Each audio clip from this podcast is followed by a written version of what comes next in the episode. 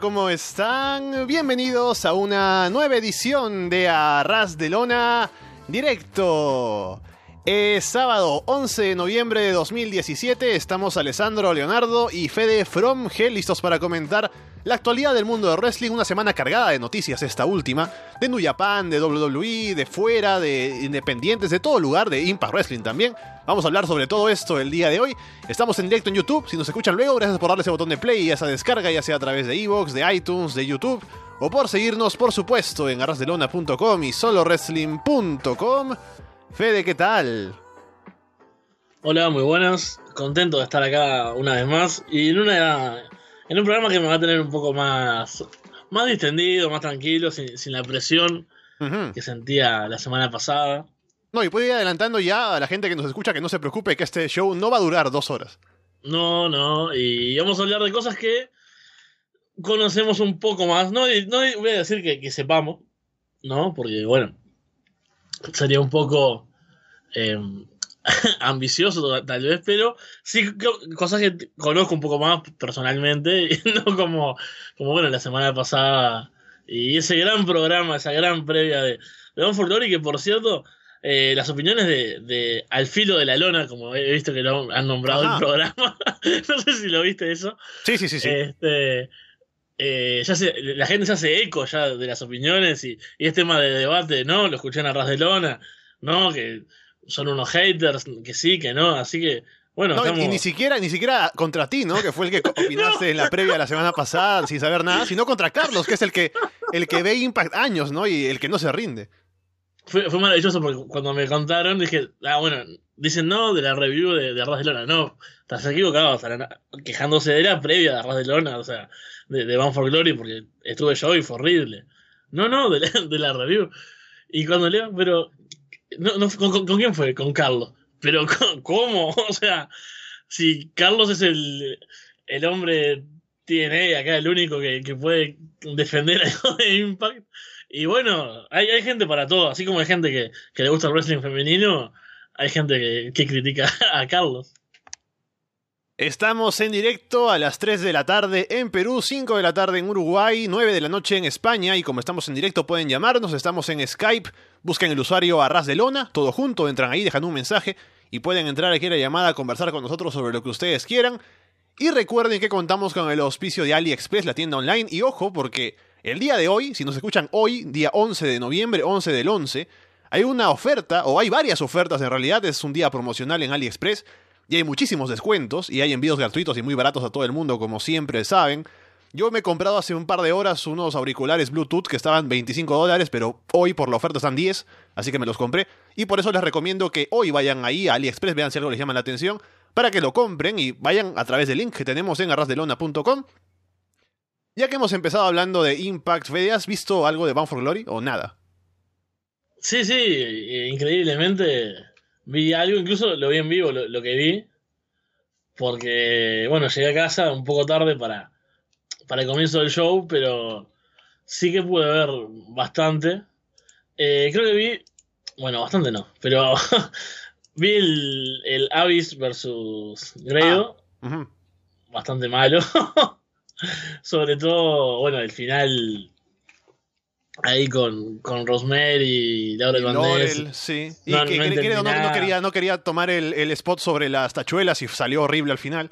Sí, o sea, fue bastante horrible, la verdad. Eh, y aparte, algo que yo me quedé pensando que estaba bueno para comentar, que lo que, estaría, lo que está bueno en los pay-per-views, sobre todo, o sea, pensando en general en WWE también, es que o sean fáciles de entender las historias para que vos, casual, la pueda seguir y, te interese, o por lo menos que tenga un gancho que vos digas, bueno, quiero saber por qué pasó esto. Y nada, en este combate no me generó ninguna de esas cosas, o sea, ¿por qué están peleando estos dos? ¿Por qué se metió una? Después se metió la otra, quién es con quién, si hay algo, pero o sea, no, no me dejó nada bueno, o sea, no me dejó nada que, me llamara la atención, ni me dejó nada comprensible. Eh, después, bueno, ¿cuál fue el siguiente match después de eso? Em, Después de Abyss ah, el, de las, knockouts. Ah, ok. Bien, ese. O sea, estuvo. Todo bien. Yo más o menos lo que, lo que me esperaba. Incluso el resultado también fue el, esperado, como, como habíamos hablado acá. Y después eh, vi el Six Eyes of Steel, que ahí fue cuando me dormí, pero no, no es por culpa del combate. O sea, yo me puedo dormir en cualquier combate porque, bueno, tengo problemas del sueño. Pero bueno, después lo, lo retomé al otro día y ese estuvo, estuvo divertido, también era más o menos lo, lo que esperaba. Creo que Moose se lució bastante.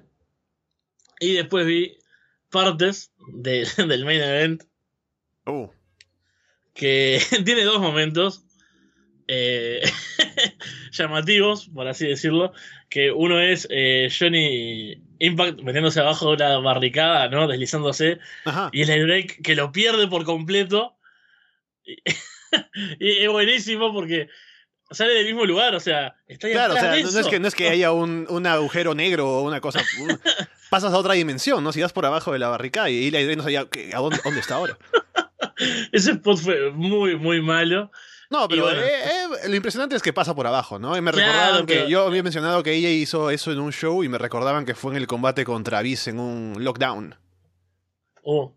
No, o sea, obviamente, si hubiese hecho solo eso y no sé, era tan más creíble que Eli Drake lo fuera a buscar y como un tonto eh, Impact estuviese del otro lado de la barricada y le pegara cuando aparezca, a quedarse ahí mirando como, "Ah, pero ¿qué hizo? Eh, esto es magia.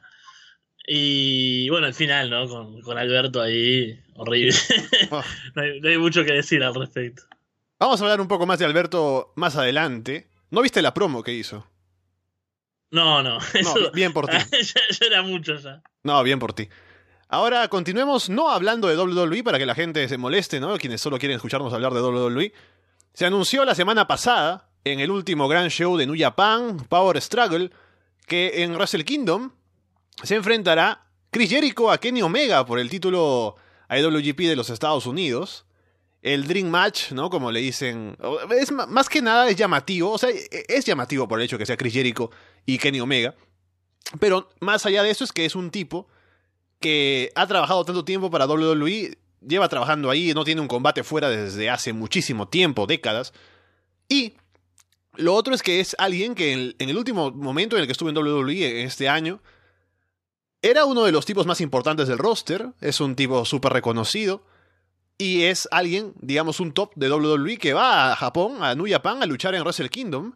Y eso ya de por sí llama mucho la atención. Y estaremos viendo ahora cómo mucha gente que no ve regularmente New Japan, solo por el hecho de que Jericho esté ahí, tiene el interés ahora de, ah, mira, está Jericho, vamos a ver ese combate. No he escuchado cosas de Kenny Omega tal vez, he escuchado cosas de New Japan, y ahora que tengo a Jericho ahí, puede ser mi punto de ingreso para interesarme algo por New Japan y ver de qué va ese show.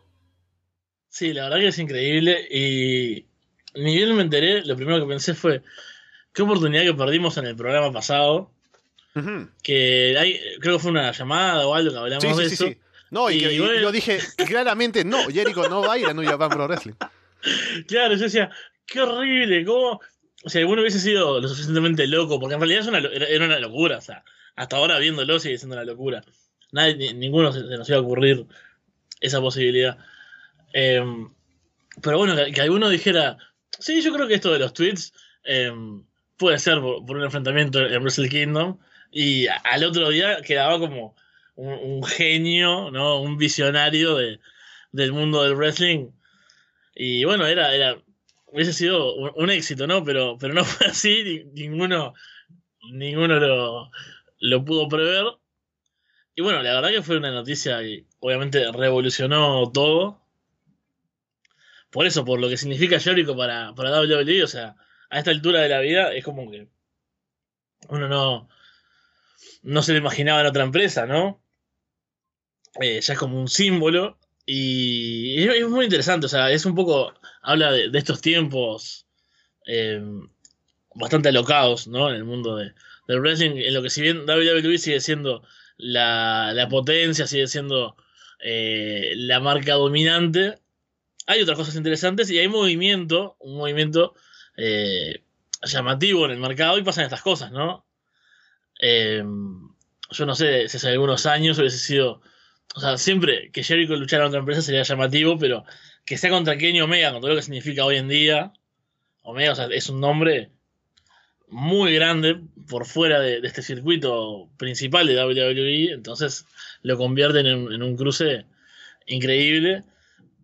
Y me, llama mucho la atención, o sea, me encantaría ver eh, la reacción de, de eso, de la gente que solo mira WWE mirando ese Wrestle Kingdom, ¿no? Que ya viendo la cartelera, o lo que hay anunciado por ahora, que hay unos cuantos combates, parece que va a ser brutal, otra vez, como, como viene siendo, al menos los años que yo vengo viendo Wrestle Kingdom, que no son muchos. Me imagino un fan, no sé, que, que viene de mirar, eh, no me acuerdo qué pay-per-view hay en diciembre en WWE, Clash of Champions, creo, ¿no? Que, que es de SmackDown.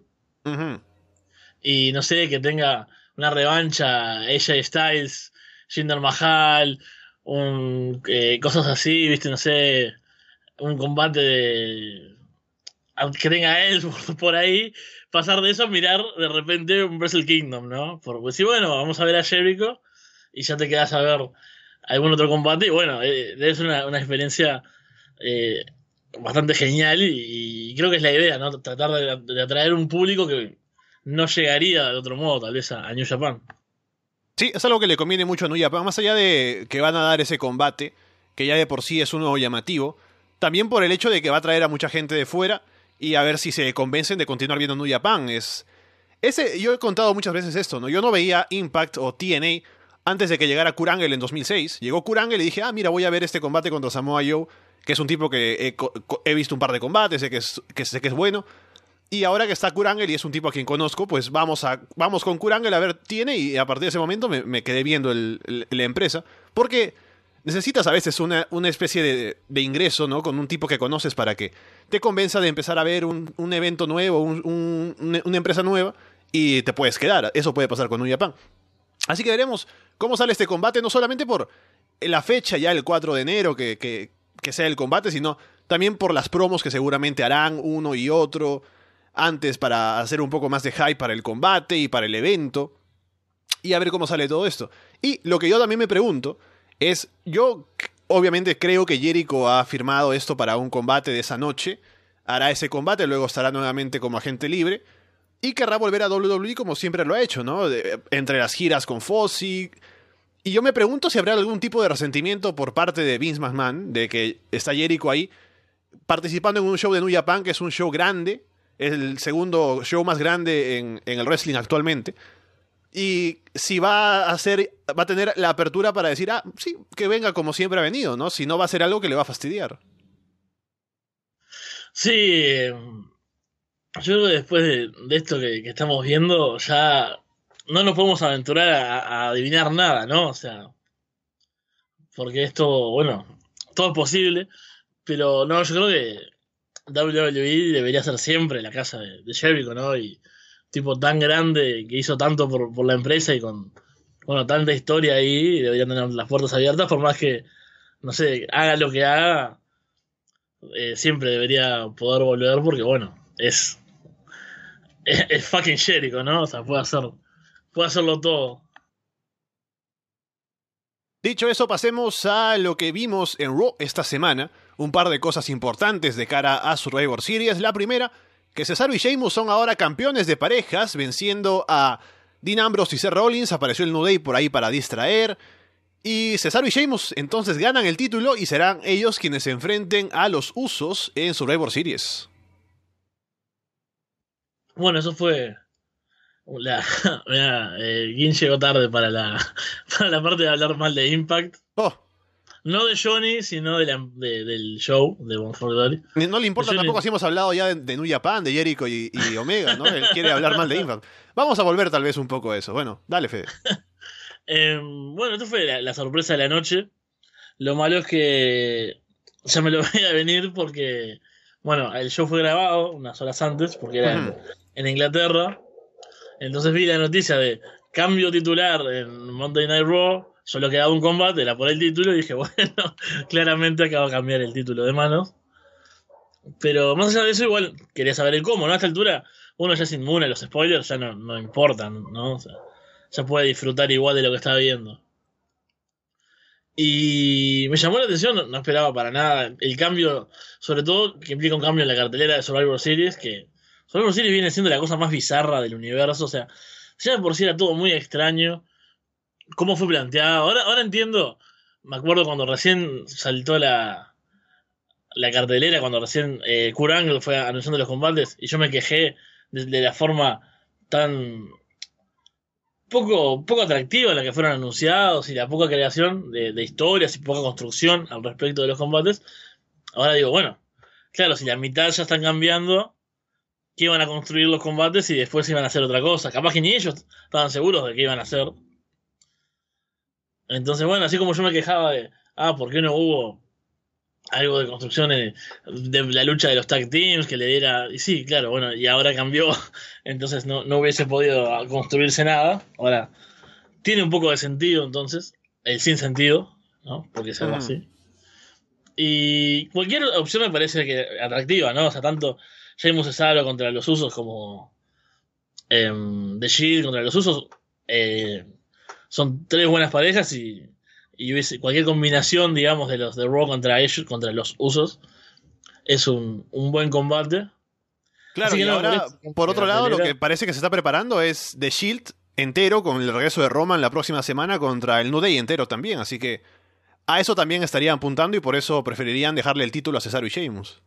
Claro, eso también me parece bastante interesante porque si bien, eh, bueno, ya vimos que The Shield volvió contra unos rivales que tal vez no eran los más adecuados o los que más nos hubiesen gustado.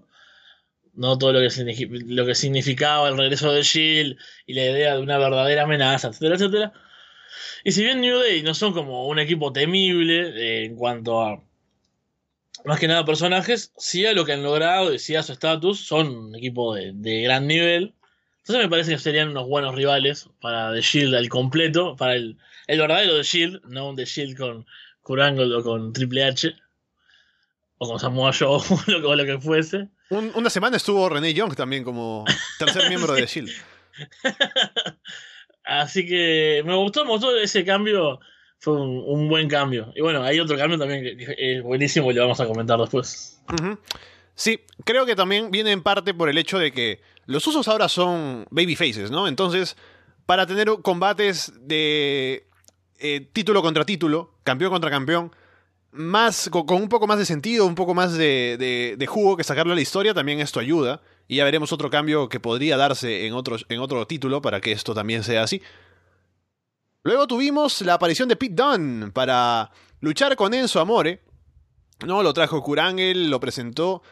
El público no reaccionó tanto al inicio cuando salió Pete Dunne, pero cuando lo anunció como campeón del Reino Unido, ya la gente que tal vez no lo conocía tanto dice, ah, es el campeón del Reino Unido, vamos a aplaudirle un poco más. Luchó con Enzo, le ganó y una buena presentación de Pete Dunne, ¿no? Lo, que e- es un poco lamentable es que vamos, va a ser una aparición de una noche nada más y luego vaya a saber cuándo lo veremos. O sea, en Takeover va a estar seguro, pero en WWE, o sea, más regularmente no se sabe, pero al menos para hacer un show en el Reino Unido y que aparezca ahí en un Raw estuvo bastante bien. Lo Sí, único malo es que eh, tuvo que vender para Enzo Amore, pero bueno. Sí, pero también estuvo bueno, le pudo dar unos buenos golpes, bastante duros esos golpes que suele dar eh, Pete Dunne a, a Enzo y eso fue muy disfrutable. Eh, bueno, yo soy muy fan de, de Pete Dunne, ¿no? De, de su trabajo en Progress, sobre todo. Y también esto fue una, otra sorpresa de la noche. Y qué mejor que verlo teniendo que atacar a, a Enzo, ¿no? Y, y ganándole aparte. Porque eso era un, un riesgo, ¿no? Que, creo que después, el martes, estuvo, luchó Tyler Rate contra Sí. Enzo y, y perdió. Sí, en 205 Si no live. Ahí va. Entonces, ¿Perdió? bueno, Voy a buscar si perdió, porque yo, como saben, tampoco veo 205 live, pero voy No. a buscarlo. Adelante. ¿Quién mira 205 live? Pero. Estuvo, o sea, estuvo bueno, fue una buena presencia. Em, creo que, bueno, lo- los que conocemos a Pete Dunne seguro estábamos contentos de, de verlo ahí. Y lo que significa, más allá de, de que fuese una presencia en particular, ¿no? De, ocasional por esto, eh, porque estaba en Inglaterra y demás, no deja de hacer un debut en, en Raw para, para un luchador que viene de las independientes. O sea, me, me alegra también en eso, en lo personal, por él, ¿no? Por, por el logro que significa estar luchando en tu país, en, en la, el principal programa de, de tu disciplina, de, de lo que haces. Y, y bueno, ojalá haya servido también para que lo, lo vea más gente, le llame la atención. Y sí, sí estaría bueno que fuese más, eh, más buqueado el título de- del Reino Unido, que es un título que uno se olvida completamente que existe. Podría tener más presencia en NXT, en los takeovers por lo menos. eh, me río del comentario de, Adrián de que Pete Dunne tiene una cara que dan tantas ganas de golpear que hasta él se da con el puño en su entrada. es, genial, o sea, la, cara de, de, de, desagrado que tiene, esa cara de, es maravilloso de soberbio a la vez, o sea, es como soberbio, enojado y, y que todo, cara de todo esto apesta, e, es, maravilloso. Entonces, ver ese tipo con esa cara luchando contra Enzo Amore era aún más disfrutable, o sea, era, era el, yo, era el combate que quería ver y no sabía que quería ver. Sí, acá me confirman y yo también lo he visto en los resultados que están en Solo Wrestling, que uh, perdió limpio Tyler Bate además con Enzo Amore. Terrible, aparte limpio, o sea, Qué necesidad de, perder limpio contra Enzo Amore, que no le ha ganado limpio creo que a nadie. Pero bueno, también, eh, por más que Enzo sea horrible y todo, no deja de ser un campeón y Tyler Bate no deja de ser un luchador de una división que no participa en nada, ¿no? Y no estaba seguro, pero ahora revisando la cartelera de, del Takeover eh, Wargames, Pete Dunne va a defender ante Johnny Gargano. Acá lo ponen como... Sí, pero es, un, es como un dark match. Ajá, sí, es un dark match, así que estará para el estará ahí, pero se pasará en el programa de televisión, no en la misma noche, me imagino. Ah, sí, espero, espero que eventualmente lo pasen porque es un combate que, que me gustaría ver, obviamente. Hablando de, caras que todo le apesta, la mejor cara de ese, estilo es la de William Regal en, su mejor época, pero bueno. Luego tenemos, tuvimos también un combate que era clasificatorio, ¿no? Finn Balor y Samoa Joe por el puesto de un, lugar en el equipo masculino para Survivor Series. Fue un buen combate. Finalmente terminan empatando y sale Kuranga a anunciar que ambos serán parte del equipo. Así que se va. Ya está completo el equipo, porque está Ángel, está eh, su hijo, ¿no? Jason Jordan, está Braun Strowman y están Finn Balor y Samoa Joe. Bueno, este fue un, segmento que, cierra por todos lados, me parece. O sea, em, estuvo bien, bien resuelto, ¿no? Como, bueno, la lucha obviamente estuvo, estuvo buena. Ellos ya se conocen de, de NXT, han tenido varios enfrentamientos y si bien no fue maravilloso, fue un buen combate para, para lo que vemos semanalmente en, Monday Night Raw. Y también la resolución que, que da Kurang al, al, tema me parece que es bastante lógica porque es un empate, digamos, por, no sé, una especie de, de exceso, digamos, de, de, competitividad, ¿no? No es, no sé, que quedaron los dos tendidos en la lona y contaron 10 o, no sé, una doble calificación por la tontería, sino que, bueno, se estaban dando, estaban luchando hasta la, última consecuencia, ya sin importar que estaban fuera del ring y demás. Y bueno, creo que va también con la idea de que Kurangle, él tiene su, teoría de que como general manager decide todo en el ring y no que las disputas se solucionan en el ring y etcétera etcétera. Y bueno creo que cierra por todos lados y obviamente le da dos buenos luchadores al equipo de, de Team Raw que igual que es un equipo bastante extraño no o sea yo cuando me lo imaginaba inicialmente me imaginaba algo un poco más fuerte capaz. Creo que la presencia de, de Kurt y bueno la de su hijo eh, lo hace un poco extraño. Hmm. Por, por los, es, es, o sea, es como desparejo, ¿no? Tipo, tenés a, a Braun Strowman, ¿no? Perdón que me desvíe un poco del tema, pero tenés a Braun, ¿no? Que es la maravilla, ¿no? El, monstruo entre hombres.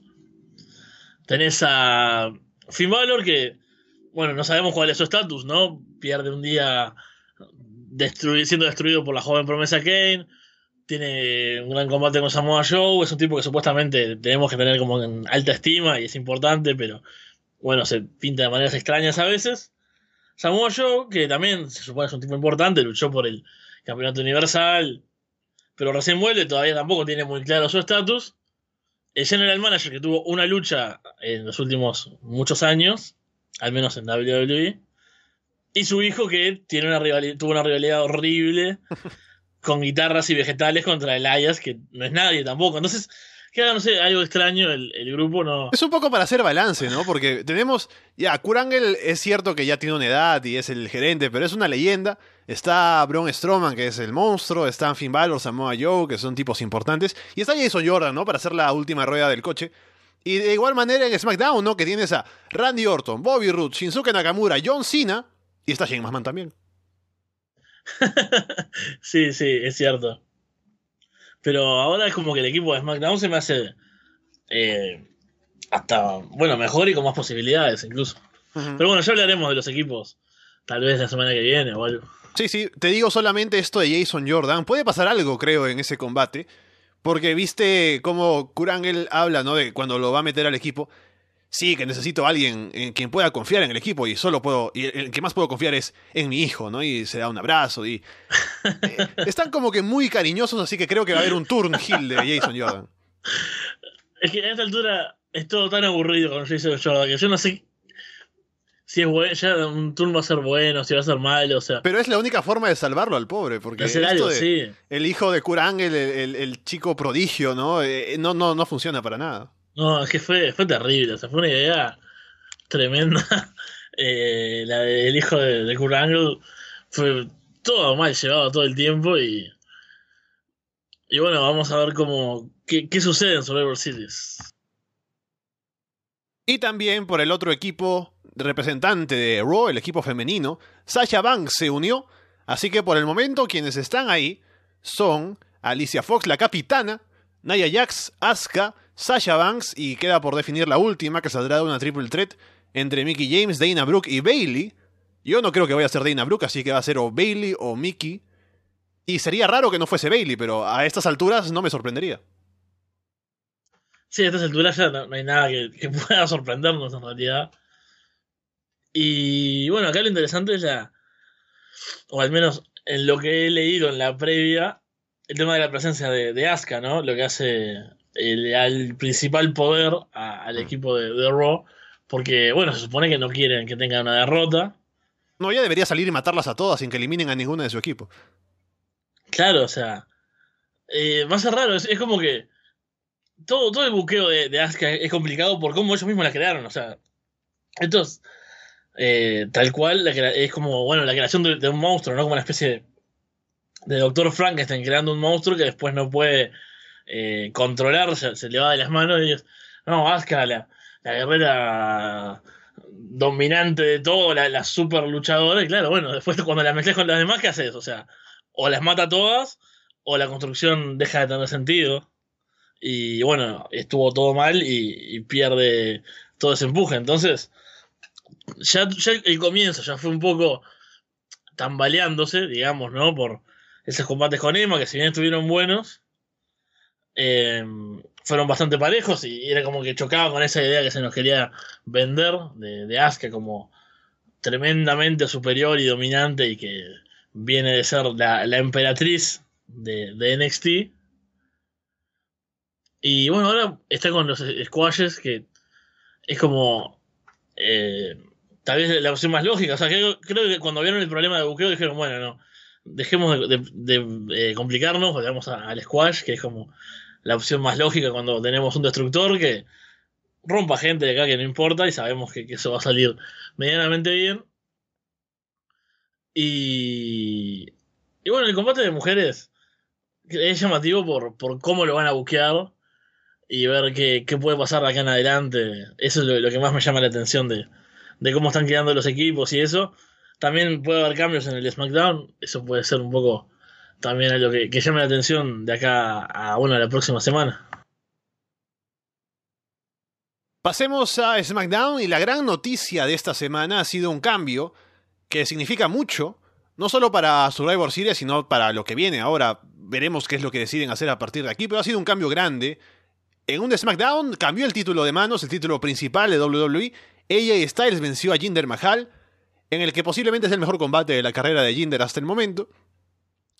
AJ gana, nuevo campeón, así que lo primero ahora es que tendremos Brock Lesnar contra AJ Styles en el main event. Ahora sí, le puedo decir main event, porque cuando era Lesnar contra Jinder decía, ah, está ahí, pero es campeón contra campeón, pero no creo que sea el main event. El main event será el combate de los equipos masculinos. Pero ahora que es Lesnar contra AJ, creo que es el main event indiscutible del, del evento un combate muy llamativo, a ver cómo es que lo buquean finalmente. Ojalá Lesnar no mate a ella en, dos pestañeos. Y a ver qué pasa ahora con el proyecto de Jinder Mahal, ¿no? Luego de que tanto se esforzaron para ponerlo over y ser el campeón, representante de la India y todo lo demás. Ha dejado el título por el momento. Y a ver si se mantiene en una posición fuerte dentro del roster o si baja un poco después de todo esto. Bueno, esto sí fue una, una sorpresa y Bueno, no, no lo esperaba, o sea, lo deseaba, pero no me imaginé que fuera a pasar. Y como no tenía que cubrir SmackDown, acá sí estuve atento a, a los spoilers, digamos, en el momento que, que iban saliendo. Y bueno, claro, lo primero que pensábamos era, ahora sí se va a dar ella Styles contra Brock Lesnar, que es mucho más llamativo que Jinder Mahal contra Brock Lesnar, por favor. O sea, bueno, ella Styles contra cualquier cosa va a ser más llamativo que, que Jinder Mahal, ¿no? O sea. Y bueno, primero en cuanto al combate en sí, eh, es la, magia de, de Styles, que le saca algo decente a, a, cualquiera, ¿no? O sea, le pone una piedra adelante y va a tener un combate al menos aceptable. Y o sea, incluso se manejó bien, me parece. Quedó bien eh, el tema de la fuerza de Jinder, ¿no? Y su tamaño y eso, creo que se trabajó bien en ese aspecto, ¿no? Que, que Jinder Mahal es toda esa bestia con esos músculos y esas venas tan horribles. Y bueno, Jay Styles no tiene ese porte, tiene más la técnica, la, agilidad y demás. Y creo que hay varios momentos en los que salió bien eso. Y bueno, Jay Styles supo trabajarlo también, no sé. Hay un momento que Jinder lo saca del ring de una manera bastante eh, vistosa. Y bueno, creo que ella Styles, obviamente, la forma en la que cae, en la que sale del ring, eh, cómo trabaja con Jinder, hace que, se vea poderoso. O sea, que es lo que no había pasado hasta ahora nunca. También por los rivales que tuvo. Por una cuestión de Uy, ¿qué es eso? este. Fue mi culpa, perdón.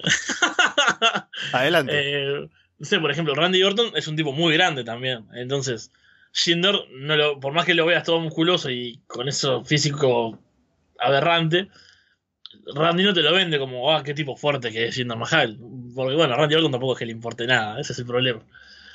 Con Nakamura tampoco pasó, y eso en general es lo que pasaba con, con Jinder, ¿no? O sea que lo, lo que podía vender él es que es súper fuerte y grandote y demás, y no, no lo lograban, y acá por lo menos lograron eso, y ya es mucho más que el resto de, de los combates que ha tenido. Y bueno, ahora hay que ver qué le depara el futuro a, al Maharraya.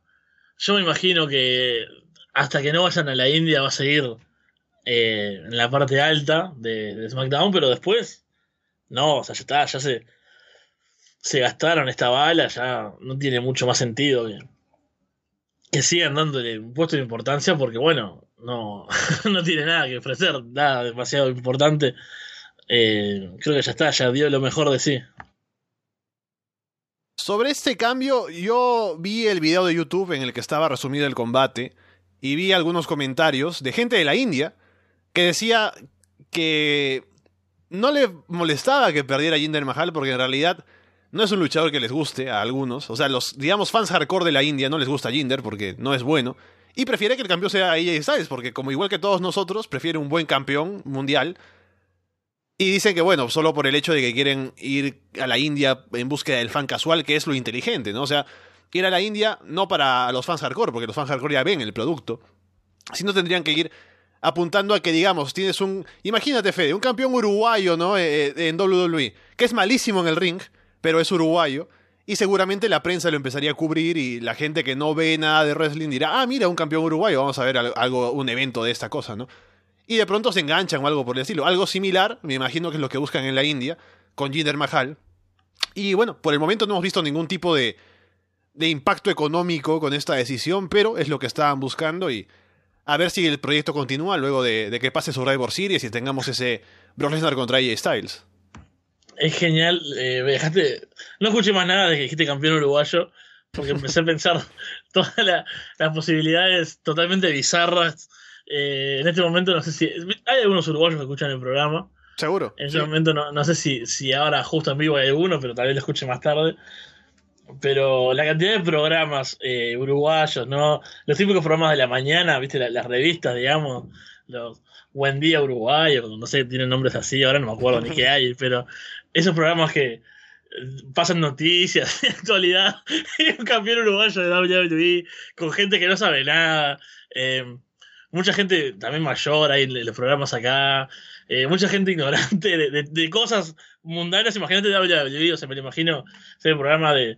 Hay un programa que es como de, de humor los domingos de noche, que los conductores son malísimos. Este, me lo imagino ahí, que hacen- haciéndole preguntas.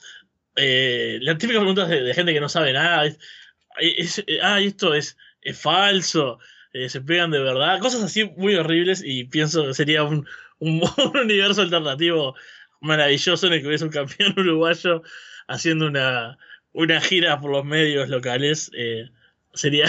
y todavía pensando que sería un campeón malo en el ring, ¿no? O sea, una especie de, de versión uruguaya de, de Jinder Mahal. Y bueno, eh, es una idea genial. Ojalá en otro universo esté sucediendo eso en este momento. El Jinder uruguayo, ¿no? Puede pasar. Luego, otra noticia que ha salido del último SmackDown que ha dado mucho para hablar es lo que habría sucedido con Kevin Owens y Sami Zayn. Luego de su aparición en SmackDown, habrían sido enviados de vuelta a casa, no continuaron con el tour por el Reino Unido. Porque lo que sucedió fue que tenían este segmento, ¿no? Tuvieron el combate de Sami contra Kofi Kingston. Al final aparece Owens. Y lo que tenía que pasar luego de que terminara el combate era que Owens entrara al ring y lo golpearan un poco y ese tipo de, lo que se ve claramente siempre con los babyfaces golpeando los heels y eso. Pero no pasó. Owens y Sami simplemente se fueron, no recibieron este ataque que tendrían que haber recibido.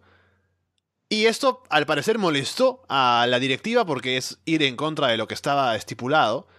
No sé cuál habrá sido el motivo detrás de esto, si estaban molestos con el buqueo, si pensaban que, que los, estaban tratando mal, ¿no? Por querer que hagan ese tipo de cosas de cara a, a construir alguna rivalidad con ellos más adelante.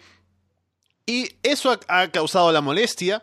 Sabemos que van a estar de regreso en SmackDown a partir de este martes. Y habrá que ver si se ven algunas consecuencias de la posible molestia que habría con ellos en su buqueo ahora en SmackDown. Bueno, te imaginas, yo estaba indignado cuando, cuando supe la noticia y me costó verla con cierta objetividad, ¿no? Era, ¿Cómo, ¿Cómo van a hacer esto con Kevin Owens? eso igual al, principio, sin saber ni siquiera cómo qué había pasado. Después cuando supe también, ¿no? pero no es tan grave. Eh, pero después viéndole un poco más tranquilo, es como. Es bastante extraño que dos tipos con la experiencia, por más que sea eh, en el wrestling independiente, eh, más que nada, pero ya llevan unos años en WWE, contando NXT y demás no sé cuántos años, pero ya llevan algunos. Y que sepan que lo mal que está hacer eso, o sea, que obviamente les iba a causar problemas. No sé eh, cuántas veces pasará, tal vez pasa y no nos enteramos. O sea, no debe ser la primera vez tampoco que alguien cambia el libreto, digamos. Pero bueno, tampoco son de rock, ¿no? Que puede ir y hacer todo.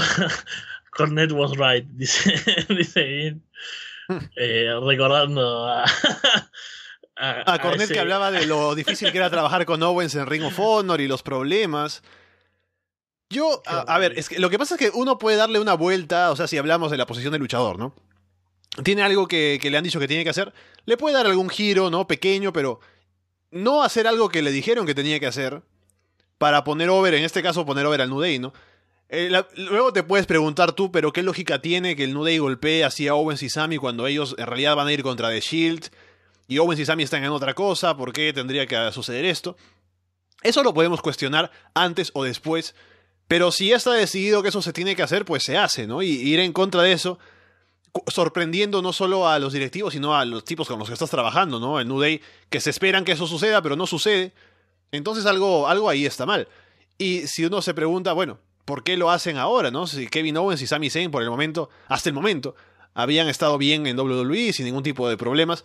Tal vez ahora que están juntos, ¿no? Siendo tan amigos de años, dicen, bueno, ahora que estamos juntos, pues nos animamos a hacer este tipo de cosas, ¿no? Porque... yo pensaba exactamente eso, o sea, es como eh, esa cosa de, amigos, viste, de la, de la adolescencia. Y, que bueno, uno se vuelve serio con los años, ¿no? Pasando los Ambos empresarios, ¿no? ¿Te imaginas? Y de pronto se encuentran y... y tiran todo el diablo. ¿eh? Eh, ah, ¿qué, te parece si, si, hoy faltamos el trabajo los dos y nos vamos por... Sí, yo no. me está llamando mi esposa. Ah, no vuelvas nada, seguimos, vamos a salir a tomar. algo así, se juntaron y, y, ya no les importa nada, y están viviendo el sueño. Y, pero bueno, no, muchachos, por favor. Eh, es bastante. O sea, es un, un, error bastante importante en realidad. O sea, y me sorprende eso. O sea, uno los ve como tipos que debían ser altamente profesionales y totalmente acostumbrados a este mundo como para saber que, es una muy mala decisión lo, que hicieron. Veremos entonces, como digo, si hay consecuencias para ellos a partir de ahora, si los usan menos o si los ponen a hacer cosas que pues es, va en contra de su personaje o algo por el estilo, como castigo por lo que han hecho. Espero que no, porque especialmente Sammy ahora está despegando de lo que estaba antes y Owens pues siempre ha sido un tipo importante desde que llegó al roster principal, así que esperemos que no sea el caso. ¿Qué más pasó en SmackDown? Tuvimos ese combate tan promocionado entre Becky Lynch y James Ellsworth. Y yo lo anoto aquí, lo comento porque me gustó cómo hicieron todo esto, cómo presentaron todo el combate y la rivalidad de la historia. Primero con la promo de Ellsworth, ¿no? Contra Becky, hablando de que ah, las mujeres no deben luchar, que los hombres son superiores y esto es Manchester, no Women's Ter, ¿no? y me pareció genial porque el hit que gana, ¿no? Con el público reaccionando inmediato, ¿no? Con el tipo este cretino que está diciendo, ¿no? Y luego que Becky en el ring, pues lo, lo ponga en su sitio. Me parece que se hizo bien para generar hit para James Ellsworth y para poner over a Becky Lynch. Y además luego, igual que le dijo a Carmela que, ah, yo dejo a Carmela luchar porque le gusta, ¿no? Eh, pero no, no debería estar en el ring. Ahora Carmela también lo ha atacado, así que se termina esa relación que tenían. Y lo que yo me pregunto ahora es si Ellsworth seguirá apareciendo, ¿no? Porque parecería como una especie de... Terminan las historias con él, ya podría irse, pero creo que luego de lo que hizo esta semana, que estuvo bastante bien en su papel, no deberían dejarlo ir, no deberían darle algo más que hacer al tipo. Sí, yo cuando leí el. cuando leí los resultados y demás, vi lo que pasó, dije, bueno, sí, esto es el fin de Ellsworth. Ya no importa, o sea, no, puede aportar más nada. Pero después de, haberlo visto en sí, ver la promo y, y, verlo durante la lucha, que también se hizo odiar bastante, y se hizo odiar bien, o sea, vos lo ves, lo odias, pero no, es molesto, digamos, o sea que es, algo que está bueno para mí en un Hill, o sea, es odiarlo dentro de las normas del universo que estoy mirando, o sea, dentro de la ficción. No es un tipo que yo lo mire y diga. la gente se, se, pregunta, bueno, por, por mi aplauso y, y quieren que cuente qué, me ocurre con, las mujeres. Pero ya lo haremos eso. Eh, Arras de Corazón 3. Claro, claro. Ese show va a durar tres horas, estoy diciendo desde ahora. eh, pero bueno, creo que hizo un muy buen trabajo, o sea, como, como Gil, se hizo odiar. Eh, hizo también, bueno, hizo poner over, eh, o, por lo menos que la gente sintiera empatía por, por su rival, en este caso por Becky Lynch. Así que podrían encontrar algún otro rol a, a para que siga haciendo eh, un buen trabajo. No deja de ser divertido, tal vez ya estaba quemado incluso como compañero de Carmela, creo que no daba para mucho más juego, ¿no? De lo que ya tuvo, así que si en vez de un final es como un reinicio o una forma de meterlo en otra cosa, eh, no me molestaría. Y bueno, esto fue, un segmento muy divertido que por suerte tuve que ver y bueno, escuchar la promo para, para comentarla acá. Si no me lo hubiese perdido y me hubiese perdido algo, de algo muy genial. Por otro lado, tenemos la próxima semana combates titulares en SmackDown. Natalia defenderá el título ante Charlotte Flair y Baron Corbin defenderá ante Sin Cara.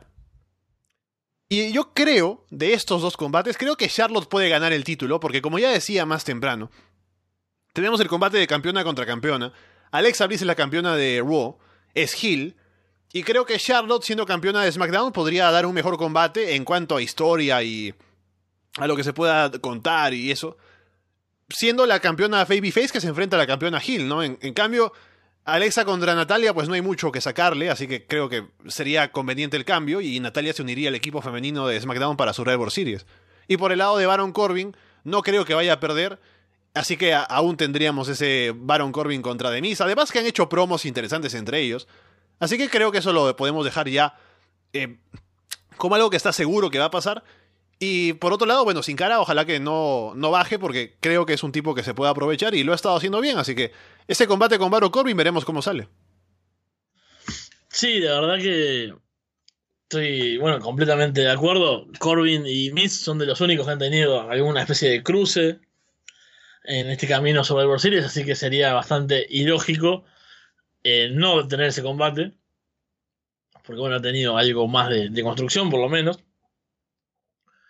Y después, eh, sí, el de Charlotte, obviamente me parece una mejor idea que, que Natalia, porque imagínate ese duelo de, de Hills, Alexa Bliss, Natalia, con Natalia haciendo sus yay, así en momentos totalmente eh, anticlimáticos, y Alexa Bliss eh, haciendo sus, sus berrinches, ¿no? Y pataleando y esas cosas.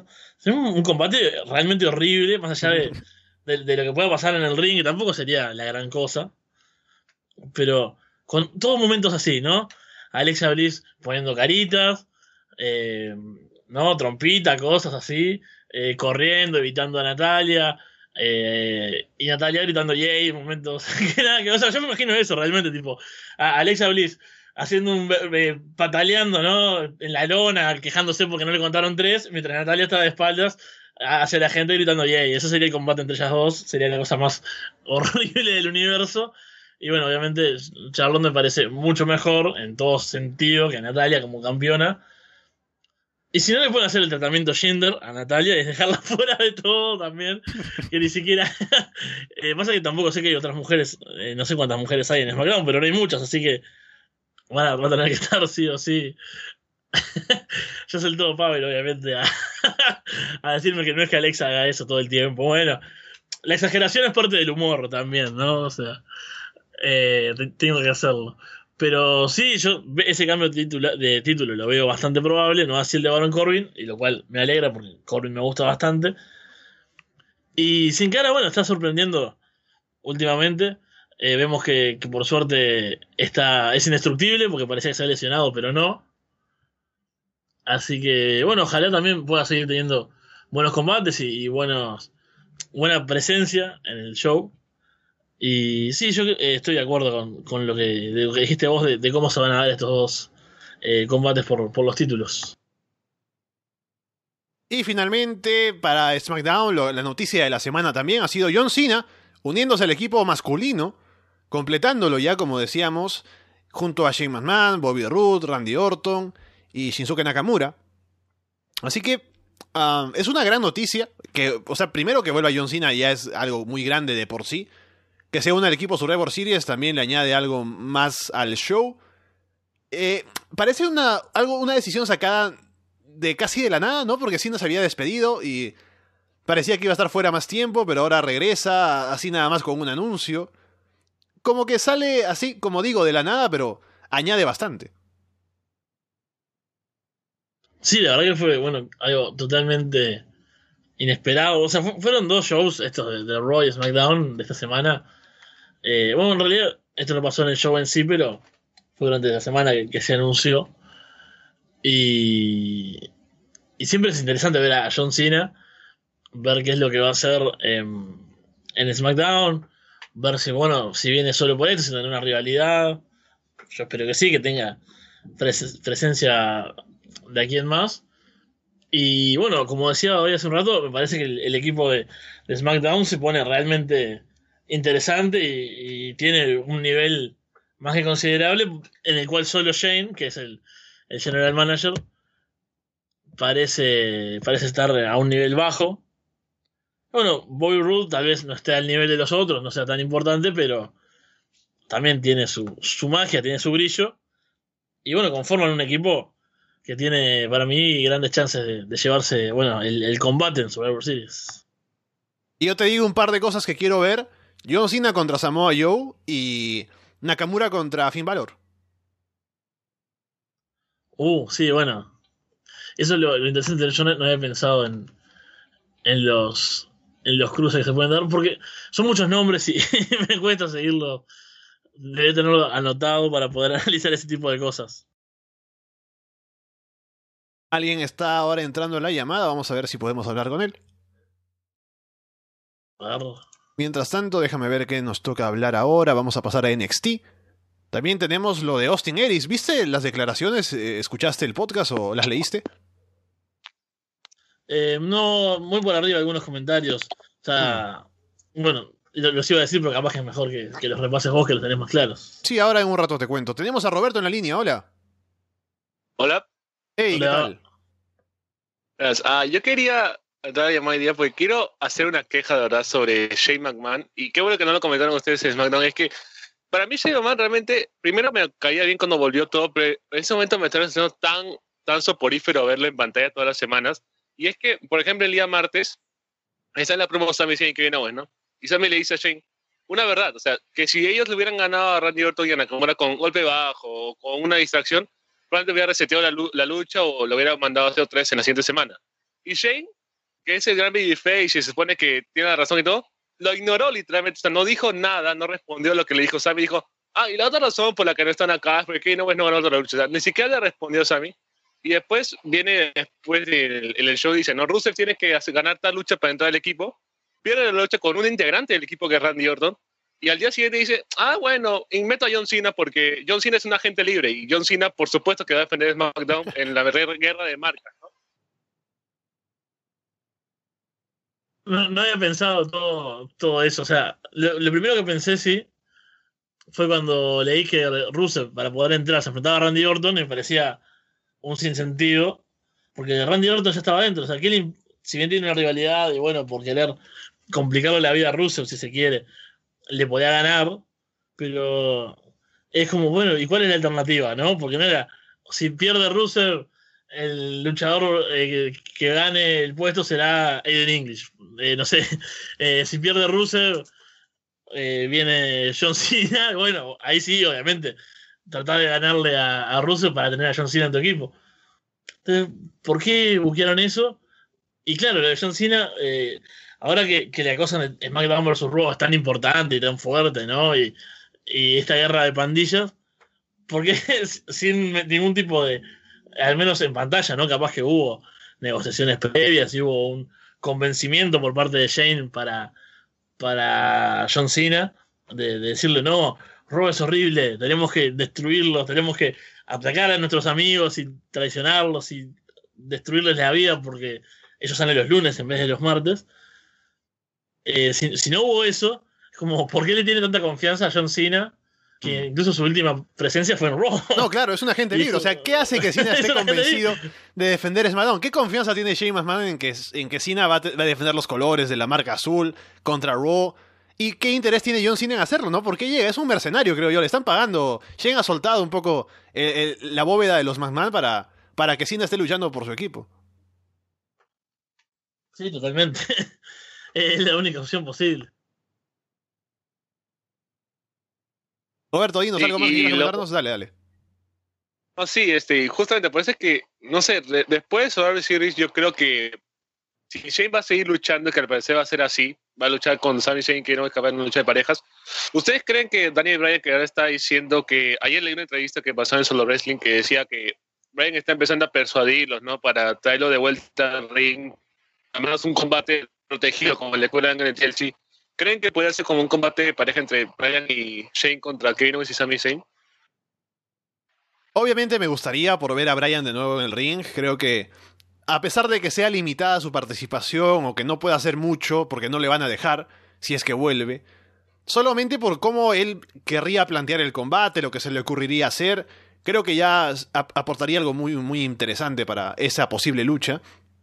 Pero aún así, es complicado porque él mismo lo dice, ¿no? No es solo cuestión de si estoy bien físicamente para volver, sino que ahora también es un tema de que hay que darle una imagen pública de que se está cuidando a la gente que tiene conmociones cerebrales, porque si ahora vuelve Daniel Bryan, los inversionistas, la prensa va a decir, mira, este tipo que está mal y se tuvo que retirar, ahora lo vuelven a poner a luchar, y WWE va a quedar mal porque ahora la imagen es lo que más les importa en este tema.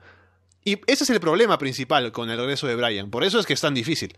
Así que no sé si vaya a poder solucionarse, pero me gustaría obviamente ver ese combate, sería interesante. Sí, yo cualquier cualquier opción de, ver a Brian luchando de vuelta me parece eh, genial. Hasta conociendo el Mahal, igual querría verlo. Pero sí, justamente por eso que, dice Alessandro de, de, que no es solo una cuestión de salud, sino es una cuestión de eh, ¿cómo decirlo? De, de, de, cómo se ve, ¿no? Una cuestión de, marca y de, imagen de, WWE. A esta altura creo que nuestra esperanza va más por el lado de que Daniel Bryan se vaya al culminar su contrato y vaya a luchar, por ejemplo, a, Ring of Honor, donde seguramente lo, esperen con los brazos más que abiertos y todas las puertas abiertas y, y todo lo que sea. bueno, no se tomen en serio lo de con Jinder Mahal. Eh, la, gente en el chat ya. Obvio sería un desperdicio Daniel Bryan con Jinder, pero bueno, sería ver a Daniel Bryan. eh, eso sería lo, lo importante.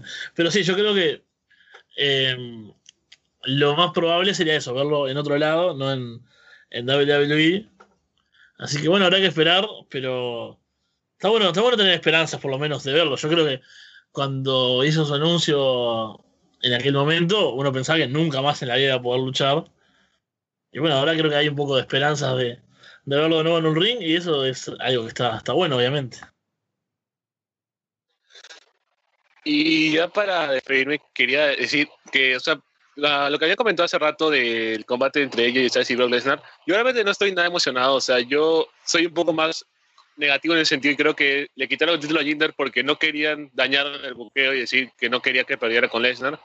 Eh, deciden sacrificar a ella para que pierda y que unas semanas más Mahal recupere el título y sigan con los planes de cada WrestleMania que iban a enfrentarlo con John Cena, creo, porque inclusive ayer salieron póster de WrestleMania y está Jinder Mahal ahí dentro, dentro de todos los luchadores, ¿no? Así que creo que él va a ser una de las caras importantes de este WrestleMania probablemente. Así que no creo que nos dé un combate así brillante de AJ Styles y Brock Lesnar. Creo que a este punto con tantos combates que nos prometieron, ¿no? El de Joe, el de Strowman, eh, otros más, o sea, no soy tan positivo como quizá algunos están rondeando por las redes sociales sobre el tema. Mm. Es la otra forma de leerlo, eso de cu- cuidar a Jinder de la derrota. Sería triste, ¿no? Porque hemos todos eh, lanzado este suspiro de alivio con el, la- el final del reinado del Maharaja. Y ahora que lo vuelvan a, a- que simplemente sea para el combate y luego vuelve a recuperar el título y es campeón hasta WrestleMania. Sería un poco, un poco lamentable. Pero al menos yo creo que más allá de todo eso, lo que pueda pasar después, yo sí tengo la confianza en que, sea lo que sea el tiempo que les den y lo poco que les dejen hacer a ella y Styles tal vez, creo que tener a, Brock Lesnar y a ella Styles en el mismo ring, por los minutos que les den, como digo, creo que algo interesante podremos ver, al menos una, un par de cosas. Eh, Por, por limitado que sea, al menos verlos ahí va a ser interesante. Sí, yo creo que eh, más allá de cómo sale el combate, de que sí veo a Lesnar llevándose la victoria, eh, Styles, como decía hoy más temprano, que es un tipo que le puede sacar un buen combate a cualquiera, en cualquier circunstancia, con los minutos que sea, frente a Lesnar, que es la bestia, seguramente deje algunos momentos memorables, ¿no? Eh, va, va a ser interesante porque son, bueno, físicos muy distintos, estilos muy diferentes. Y seguramente logren algo, algo muy bueno en el tiempo que tengan. Pero yo, eh, creo que, sí, que no, no, podemos tener demasiadas quejas al respecto. Obviamente va a haber que esperar a verlo. Capaz, capaz que ahora es un combate que dura dos minutos, viste, tres Sherman Suplex, un F5 y se acaba. Y bueno, a, a la otra semana estamos todos acá eh, haciendo un- un- una crítica despiadada, pero lo lógico sería que, bueno, ver algo interesante, dure lo que dure, y que, bueno, que quede para el recuerdo, porque no deja de ser, no deja de ser un choque entre dos estrellas muy importantes, eh, a su manera las dos, pero muy grandes. Bueno, Roberto, ¿algo más que quieras comentarnos ahora? No, no, con eso ya me despido. Listo, un saludo, nos vemos. Saludos. Chao, chao. Vamos aquí a ver a alguien más que quiere entrar a la llamada. Y te cuento, Fede, hubo un pequeño corte en una promo, la, primero, la promo inicial de Shane McMahon en SmackDown. Hubo un pequeño corte de edición. Y según sé, lo que pasó fue que hizo un comentario, ¿no? Dijo, Daniel Bryan vuelve la próxima semana a SmackDown. Y la gente abuchea. Y él dice, ah, pero qué raro, ¿a ustedes no les cae bien eh, Daniel Bryan? Y dice, ah, ah, es porque viene la... eh, querían verlo hoy, no la próxima semana. Y eso lo editaron fuera del show.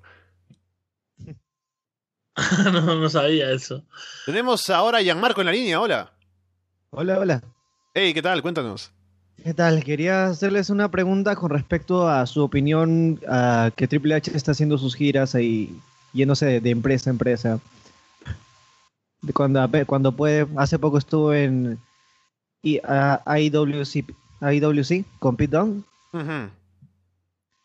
Sí, yo creo que Eh. es para, para fortalecer estas relaciones que tiene WWE con estas empresas pequeñas, ¿no? Que les ha dado espacio para que tengan ese talento del Reino Unido, sobre todo. Que aún están conversando. si van a unirse a la Networks, eh, esa era la idea por un momento, si van a hacer algo más. Pero siempre hay apariciones de gente en esos shows pequeños. Y, y, recuerdo que llevaron a, a Finn Balor alguna vez algún show. Sé que también le prestan el talento que ahora está bajo contrato con ellos, como Pete Dunne, Tyler Bate y alguien más. Prestan ese talento a esas empresas por la alianza que tienen. Así que Triple H, pues paseándose por ahí, también refuerza un poco porque él es el que está actuando en, ese, en esos aspectos. Eso es lo que, lo que se sabe, ¿no? No es Vince el que está contactando a esta gente, sino que es Triple H quien se mueve.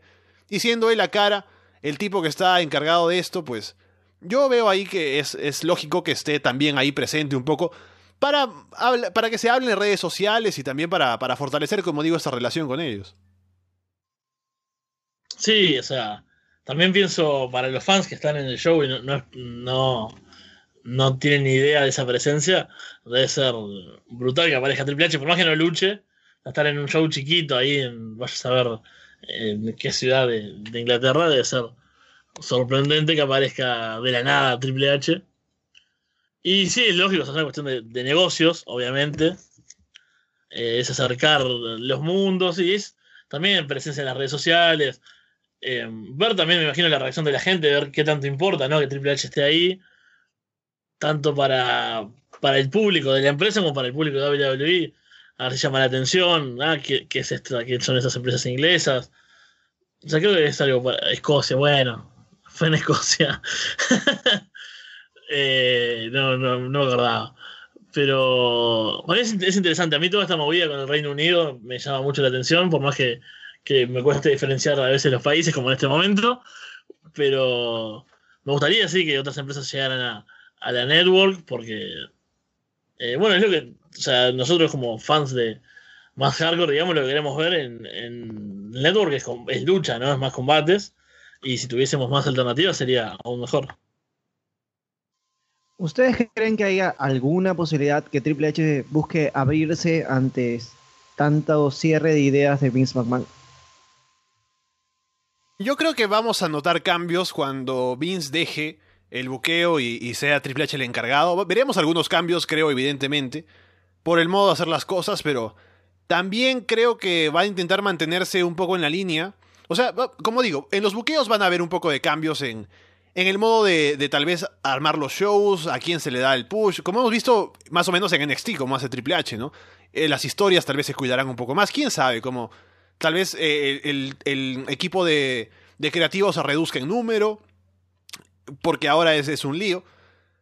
Así que yo creo que esos cambios se van a notar tal vez, pero igual, como ahora los inversionistas tienen que tener la confianza en que el que vaya a ser el sucesor de Vince McMahon, que para ellos es el dios, ¿no? El único capaz de llevar esta, esta empresa al éxito como lo tuvo tanto tiempo.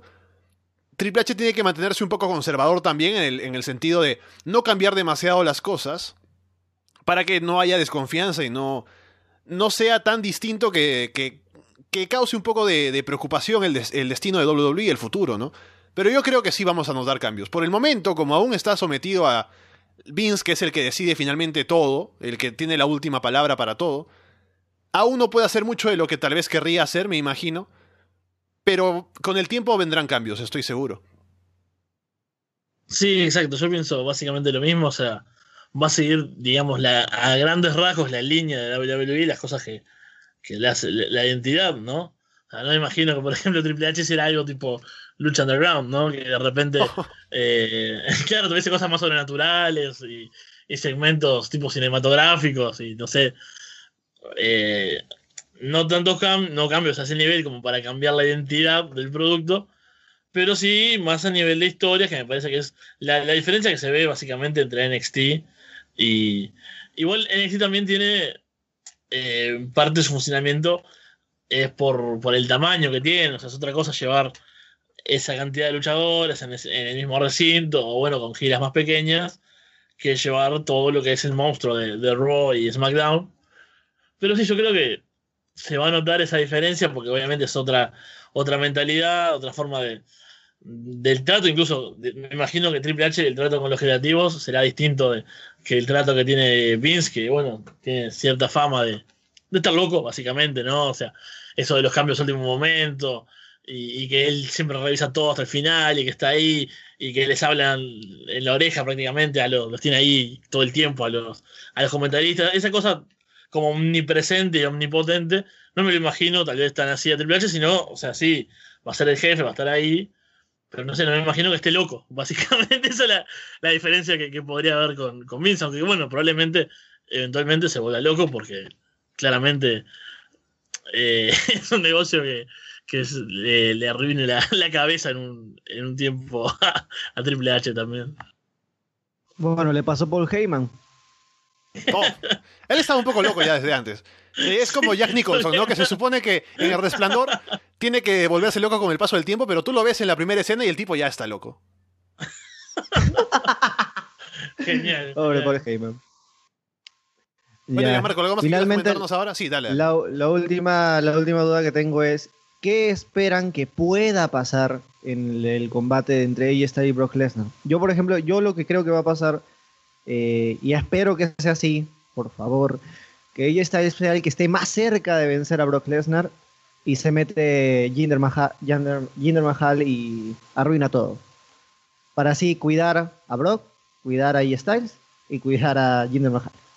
Todos cuidados. Yo lo veo complicado esto de cuidar a AJ porque el combate en el que tenían que cuidar al rival de Lesnar, en el que yo estaba seguro que iban a cuidarlo más, era el combate con Braun Strowman.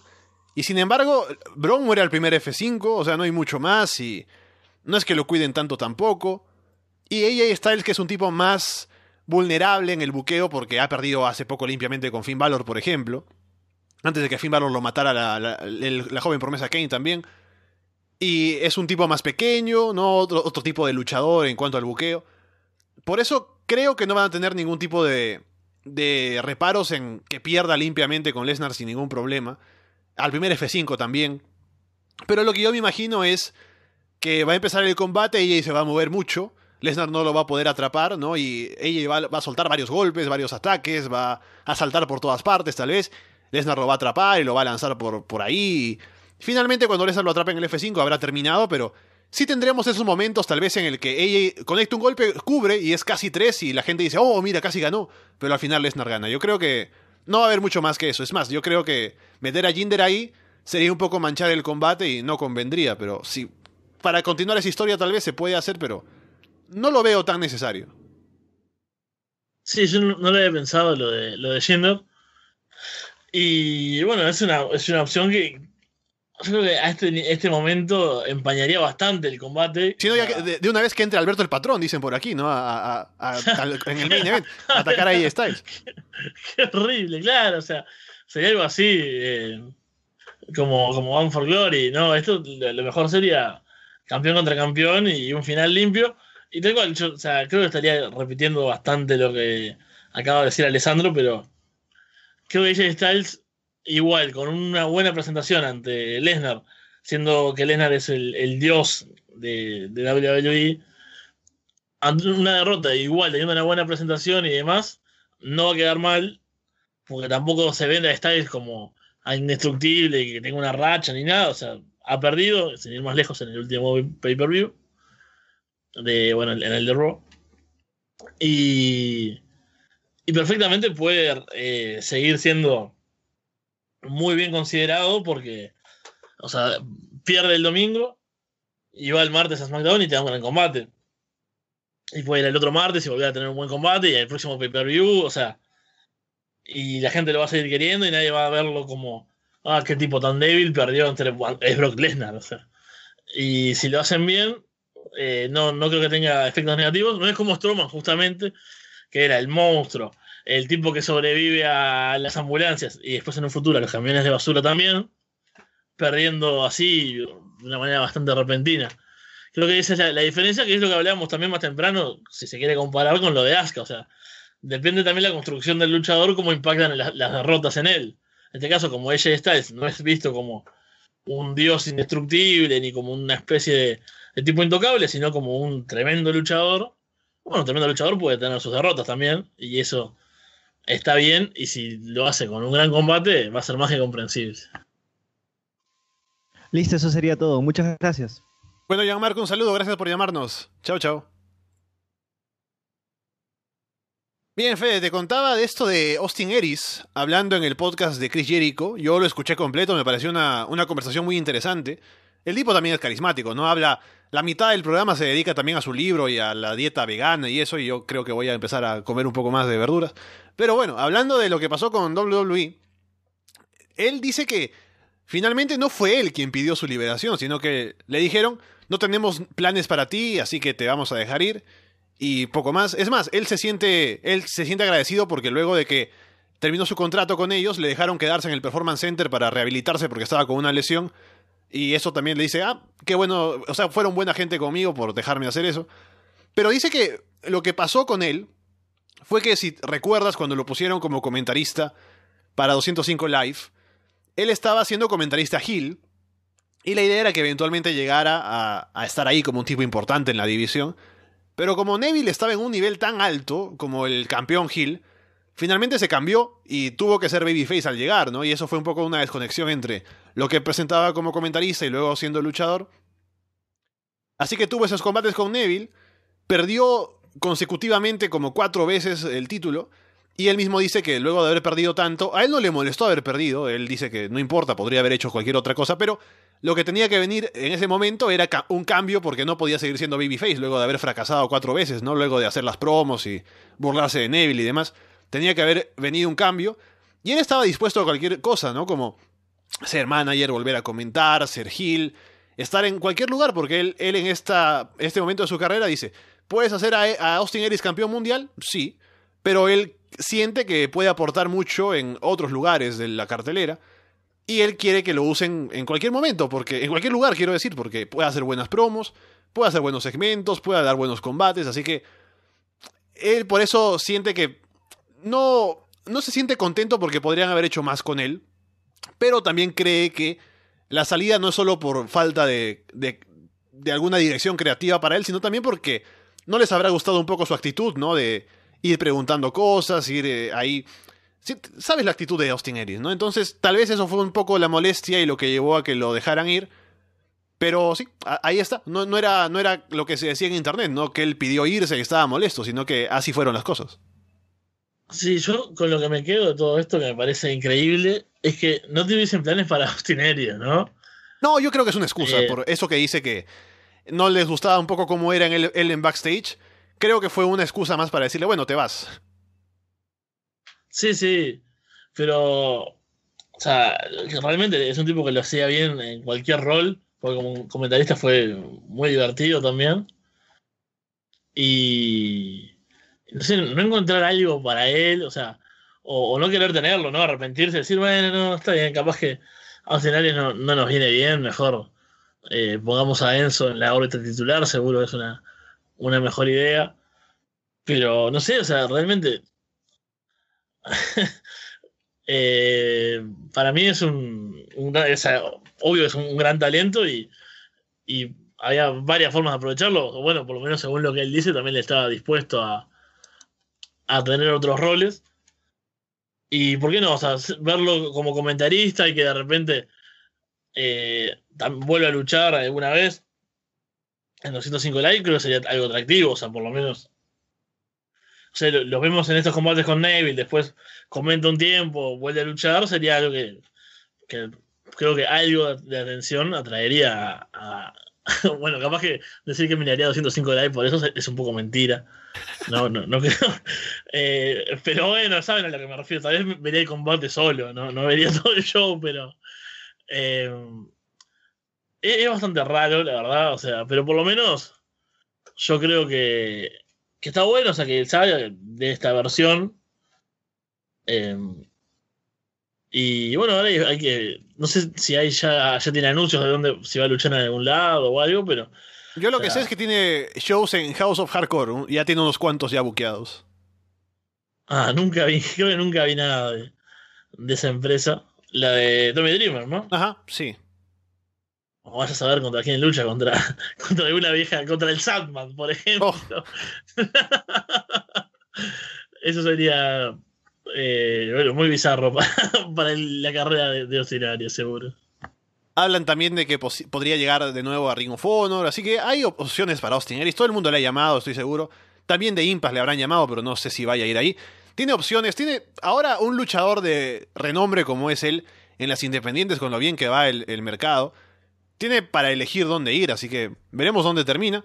Y es otro de los que se suma a, los luchadores, creo, que van a estar haciendo buen dinero fuera de WWE y no van a tener ningún problema, ¿no? Luchadores a los que se unirá pronto, me imagino Neville también, cuando le den eh, esto de rescindirle el contrato que le han negado por el momento. Sí, bueno, viste, a Neville no me lo imagino siendo tan amigable con WWE cuando tenga que hablar en un futuro sobre su salida de la empresa. No, porque claramente porque él sí, es el que, el que, se quiere ir. Acá sí este, hay otro tipo de, de, problemas.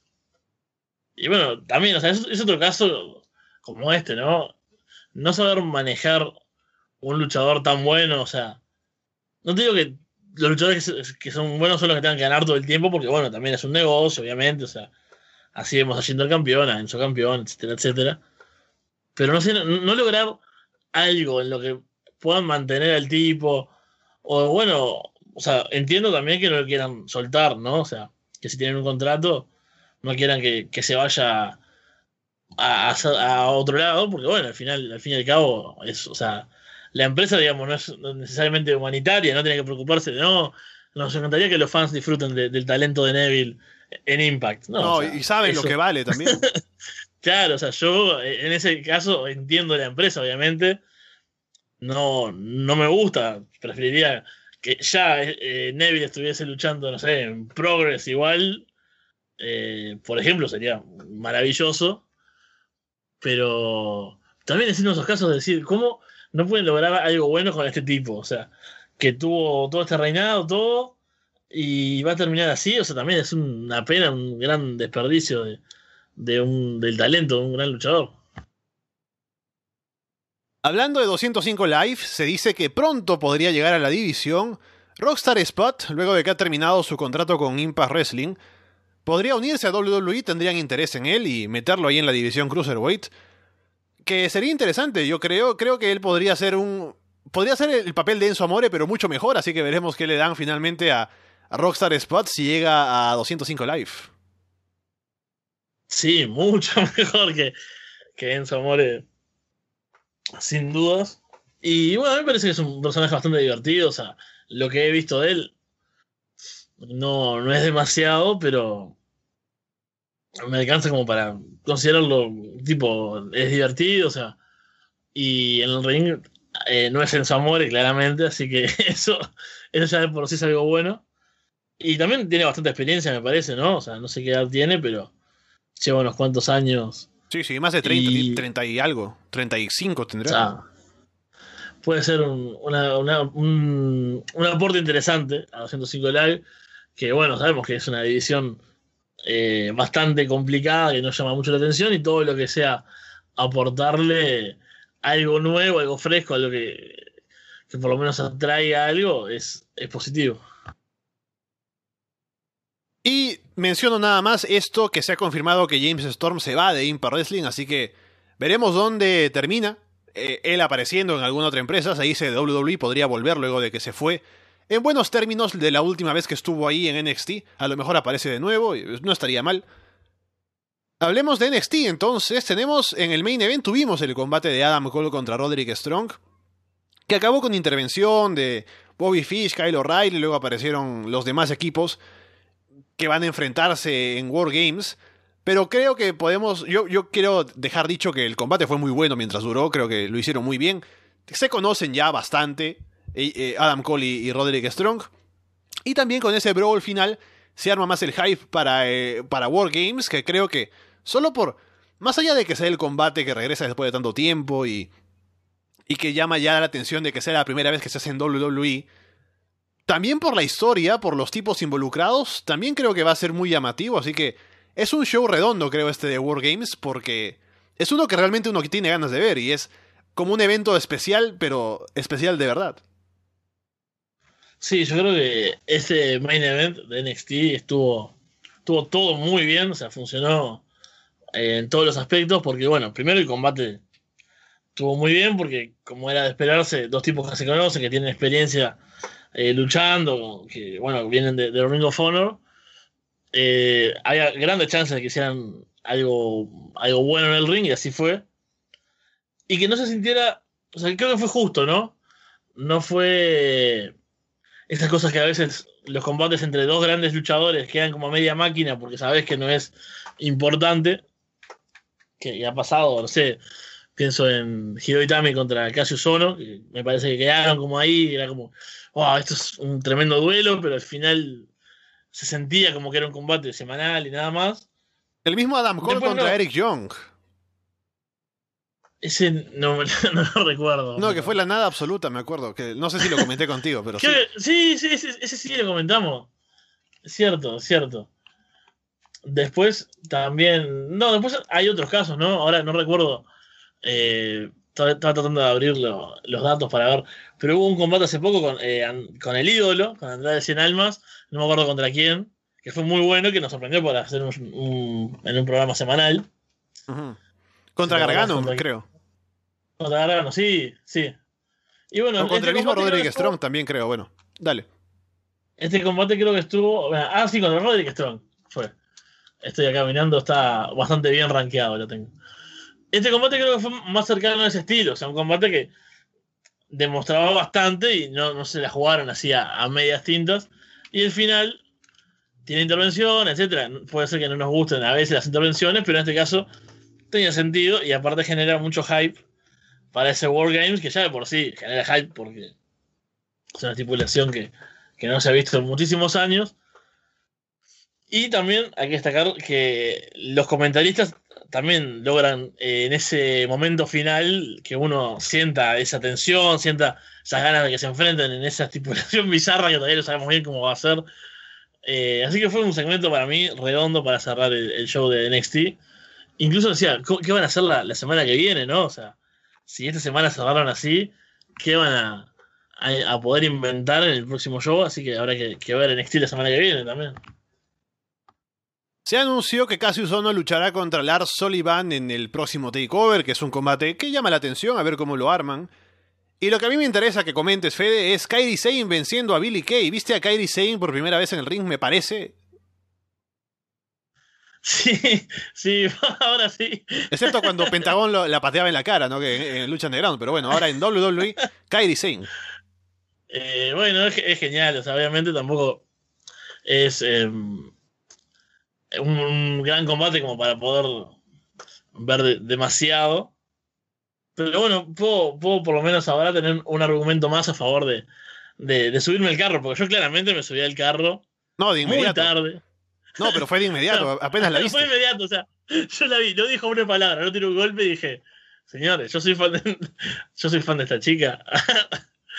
y, y bueno, eh, no, no hay demasiado que decir del, del combate. Todo el mundo, creo que cualquiera la ha visto más que yo acá.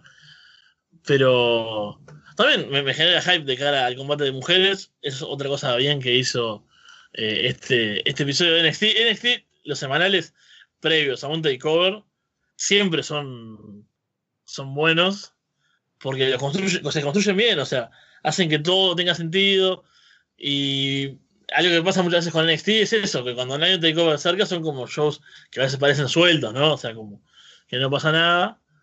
Este caso es como, bueno, uno quiere ver NXT, quiere ver cómo va avanzando todo de camino a ese, a ese show especial. Y esto también creo que, que funcionó en ese sentido.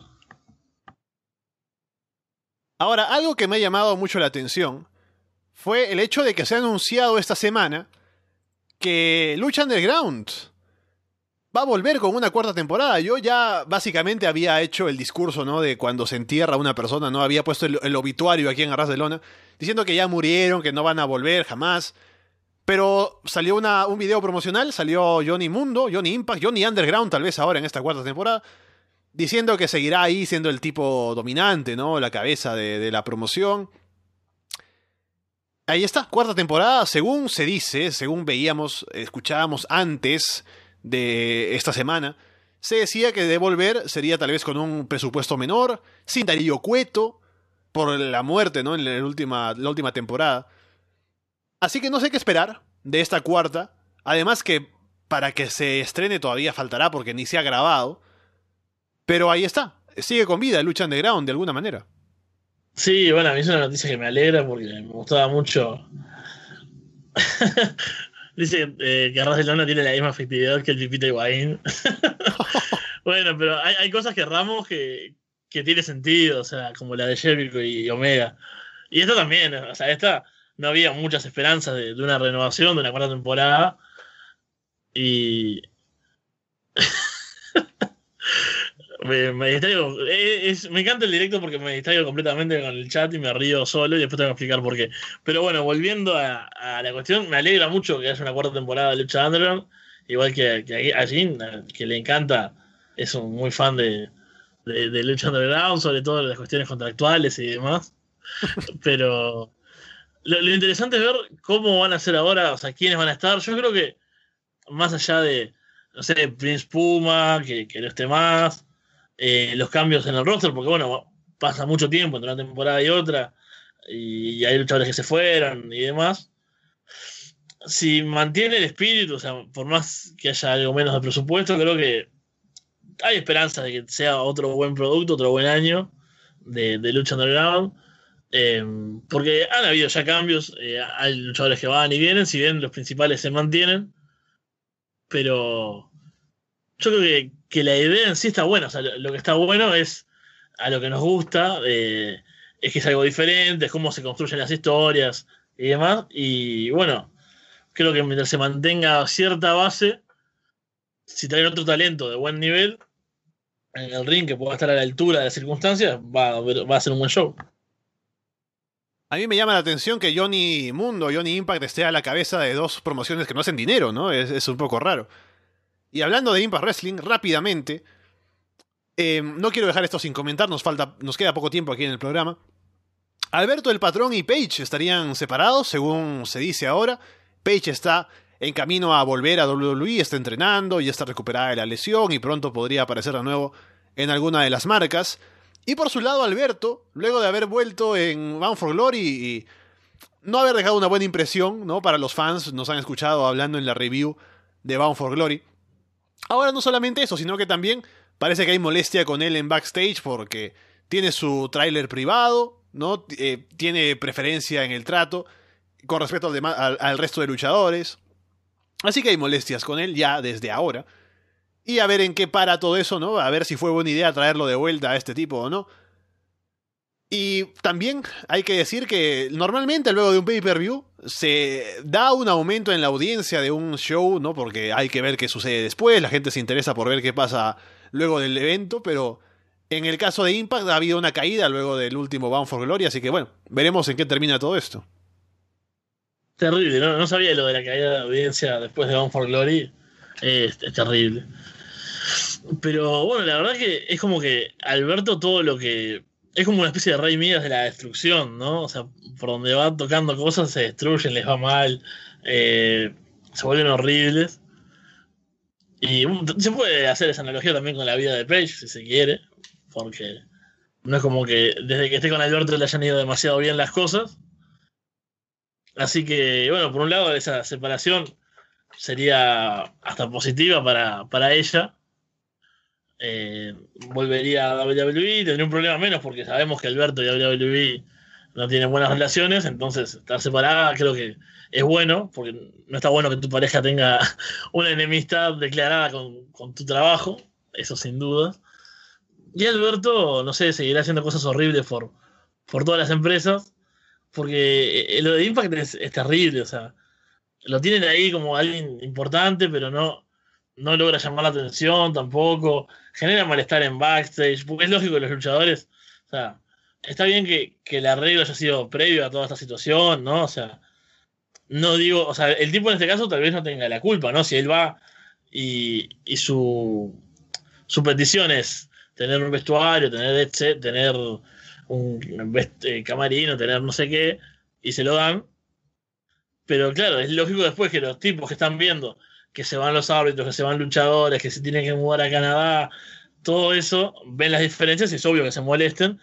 Y bueno, Alberto también tiene cierta fama de, no ser un gran tipo, entonces es toda una situación que, es como mala en todo aspecto, ¿no? Porque tampoco es que vos decís, bueno, te arriesgás a gastar con él, se arriesgan a generar ese malestar con los luchadores de siempre, pero eh, la, audiencia que te trae vale la pena, ¿no? Tampoco, o sea, no trae audiencia, no deja grandes combates, no deja grandes segmentos y todavía se va y deja, o sea, viene y deja algo peor de como estaba antes, es, es terrible.